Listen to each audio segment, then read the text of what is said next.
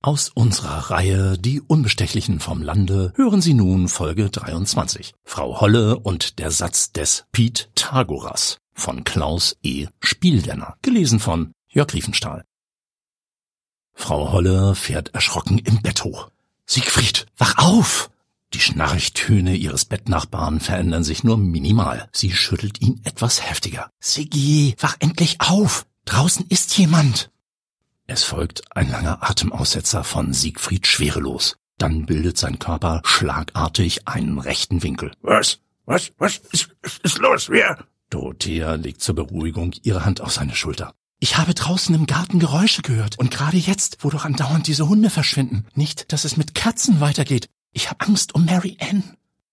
Der Polizeibeamte ist mit einem Sprung aus dem Bett und einem weiteren Schritt in Richtung Verandatür unterwegs. Aber pass bitte auf, Schatz! Schwerelos murmelt irgendwelche unverständlichen Worte, schlüpft in seine Puschen und verschwindet im Dunkel der Stormaner Nacht. Dorothea Holle ist aufgestanden und greift nach dem Morgenmantel.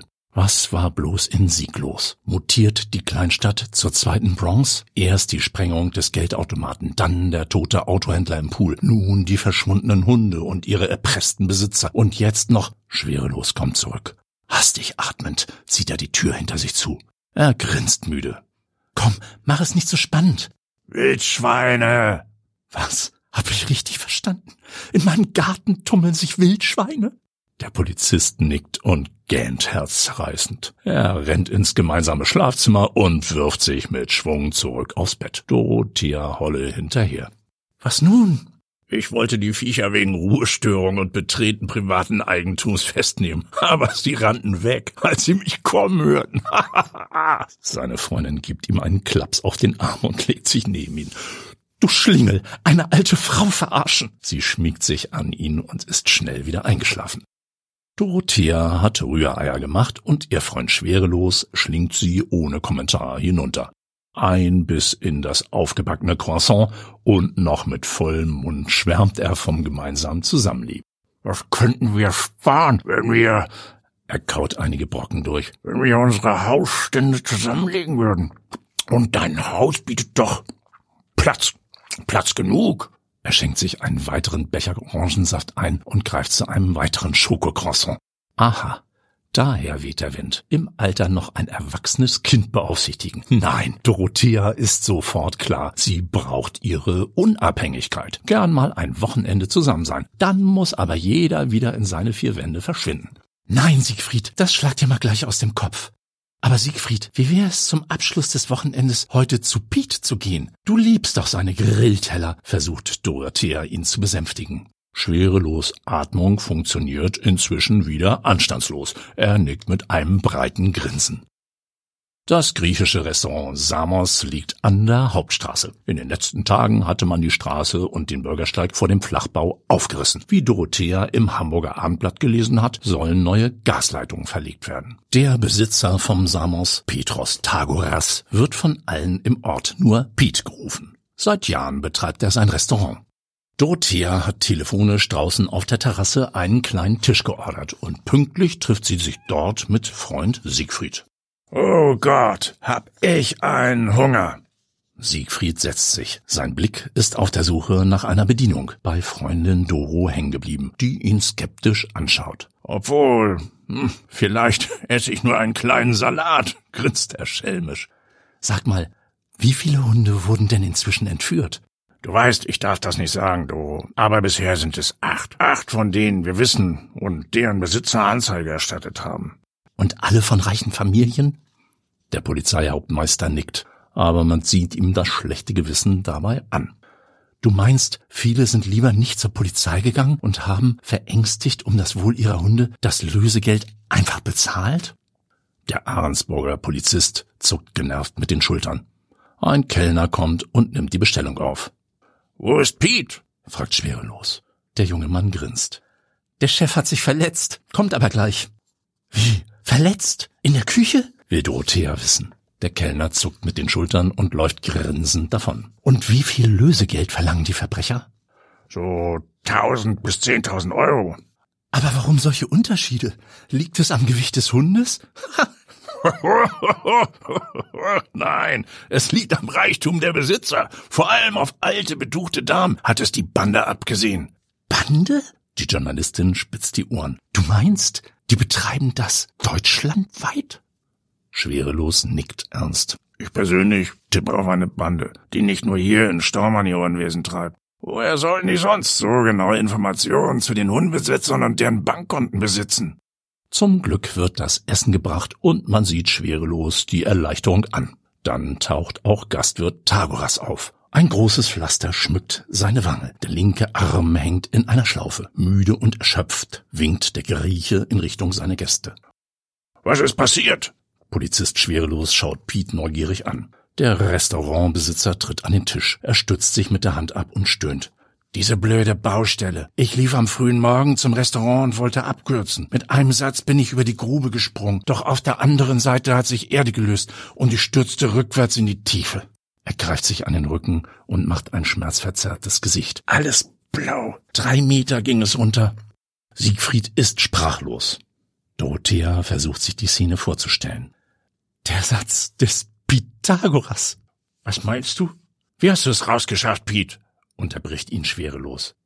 Da stand zum Glück diese Holzleiter. Aber Siegfried, ich sage dir, ich war ohnmächtig und plötzlich habe ich Lärm gehört und bin wieder zu mir gekommen.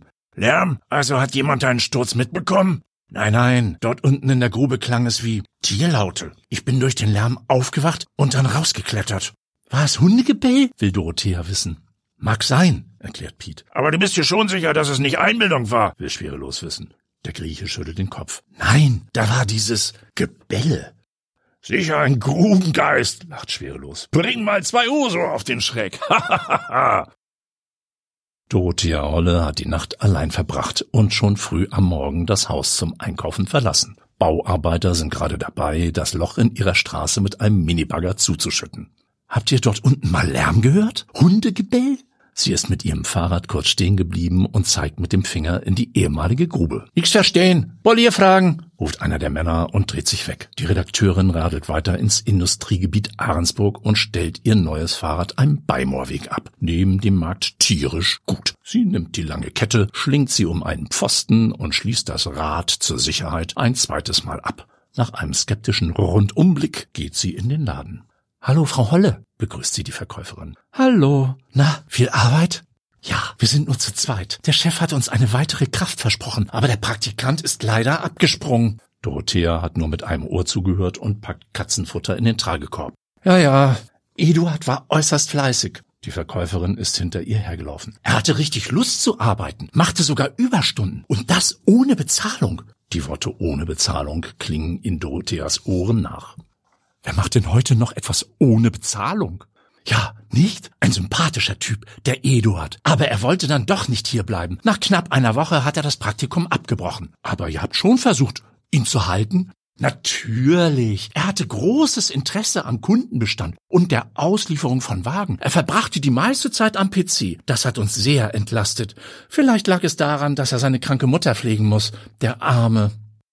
Wie kommen Sie denn darauf? Auf was? Auf das mit der kranken Mutter? Ach, Eduard hatte Geburtstag und Kollegin Karen und ich wollten ihm einen Besuch abstatten, doch er ließ uns nicht rein. Oh, ja, aber montags hat er dafür ein leckeres Frühstück ausgegeben. Wo wohnt denn der ehemalige Kollege? Eduard? In Sieg, Hauptstraße. Er hat das leerstehende Haus der alten Frieda Hübsche gemietet. Sie wissen ja, da, wo sie die Straße gerade aufreißen. Doro hat alles liegen gelassen und ist zurück nach Sieg geradelt. Eine Stimme in ihr sagt, rufe sofort Siegfried schwerelos im Polizeirevier an und erzähl ihm die Geschichte von Eduard, dem Tierfutterverkäufer und seinem Interesse an den persönlichen Daten der Kunden. Doch sie hört auf eine andere innere Stimme, die schlägt ihr vor, sofort das alte Haus der Frieda Hübsche aufzusuchen. Die Buchenhecke vor dem alten Gemäuer hat dringend einen Schnitt nötig. Das Gartentor lässt sich kaum bewegen. Dorothea muss fest daran rütteln, bevor es sich öffnen lässt. Minuten später hat sie sich endlich bis zur alten Holztür durchgearbeitet. Das Haus der alten Frau Hübsche steht schon lange Jahre leer. Sicher würde es irgendwann einer modernen Doppelhaushälfte weichen. Dorothea Holle klopft fest an das brüchige Eichenholz, horcht, aber nichts rührt sich. Erst beim zweiten Klopfen öffnet sich die Tür, ein Spalt breit. Ein roter Kurzhaarschopf schaut sich nervös um und fährt sein Gegenüber an. Was gibt es? Der Pflegedienst schickt mich. Ich soll nach ihrer kranken Mutter schauen. Was? Kranke Mutter? Der Typ schüttelt den Kopf. Er will die Tür schließen, doch Dorothea hat ihren Fuß dazwischen gestellt. Böse blickt der junge Mann nach unten. Was soll das? Dann hört die Redakteurin lautes Gebell. Ach, Sie haben Hunde? Vielleicht komme ich ja auch vom Tierschutzverein und soll die artgerechte Haltung der Vierbeiner überprüfen. Na gut, kommen Sie rein. Der Rotschopf gibt auf. Er blickt sich draußen noch einmal um und schließt dann die Haustür hinter dem ungebetenen Besuch. Der Hausflur riecht muffig. Die Redakteurin überkommt der Gedanke, dass ihre Idee, das Haus des Tierhalters zu betreten, wohl etwas voreilig war. Noch bevor sie sich umdrehen und zurück zur Eingangstür rennen kann, hat der Typ sie am Arm gepackt. Ein böser Schmerz durchfährt ihren Kopf. Die Lichter bei Dorothea Holle gehen schlagartig aus. Irgendjemand schlägt Dorotheas Gesicht ab, ausgiebig. Die Zunge fühlt sich rau und eklig an. Die Berührungen sind ihr unangenehm. Feuchtigkeit auf ihren Wangen, auf der Stirn und über den Augenlidern verursachen bei ihr Brechreiz. Siegfried, hör auf, ich mag solche Schweinereien nicht, hört sie ihre Stimme schallen. Vorsichtig öffnet sie ihre Augen. Es ist fast dunkel im Raum. Dazu stinkt es fürchterlich nach Kot. Instinktiv hebt Dorothea die Arme, um ihren Freund in die Schranken zu weisen. Doch sie erwischt Haare, etwas, was sich wie Fell anfühlt. Sie spürt aufgeregte Herzschläge und vernimmt ein Winseln in ihrer Nähe. Sie hofft auf einen bösen Traum, aus dem sie bald erwachen würde. Ihre Augen gewöhnen sich langsam an die Dunkelheit und sie erschrickt. Vor ihr liegen etwa ein Dutzend Hunde. Und dir fehlt tatsächlich nichts? Schwerelos zärtlicher und besorgter Blick mustert Dorothea im Krankenbett sehr genau. Er steht in Uniform vor ihr und Dorothea wird plötzlich klar, wie sehr sie ihn mag. Vielleicht sollte man doch über ein gemeinsames Leben nachdenken. Trotzdem zieht sie die Bettdecke über das Nachtkleid. Jetzt bin ich aber in meiner Eigenschaft als Polizist da und muss dir einige Fragen stellen. Dorothea nickt. Du hast das Haus betreten, der Mann hat dich niedergeschlagen und du bist im Keller aufgewacht? Genau. Ich wachte auf, weil mir die Zunge, egal, mir war sofort klar, der Typ hat die Hunde entführt und erpresst die verängstigten Herrchen. Und weiter? Ich hatte kein Handy und auf mein Rufen tat sich auch nichts. Da habe ich die Hunde, bis auf den riesigen Schäferhund, der war zu schwer, durch den schmalen offenen Lichtschacht nach draußen geschoben. Und Minuten später wimmelte es im Keller von Polizei. Wir haben dich befreit, weil eine Spaziergängerin aufgefallen ist, wie die Tiere aus dem Haus purzelten. Schwerelos kann sich ein Lachen wieder mal nicht verkneifen. Wie kam es, dass Piet beim Sturz die Hunde gehört hat, will Dorothea wissen. Ich vermute durch ein Wasserrohr im Keller, das nach außen führt. Doro zuckt mit den Schultern. Sieg ist ein heißes Pflaster. Schwerelos nickt. St. Pauli ist ein Scheiß dagegen.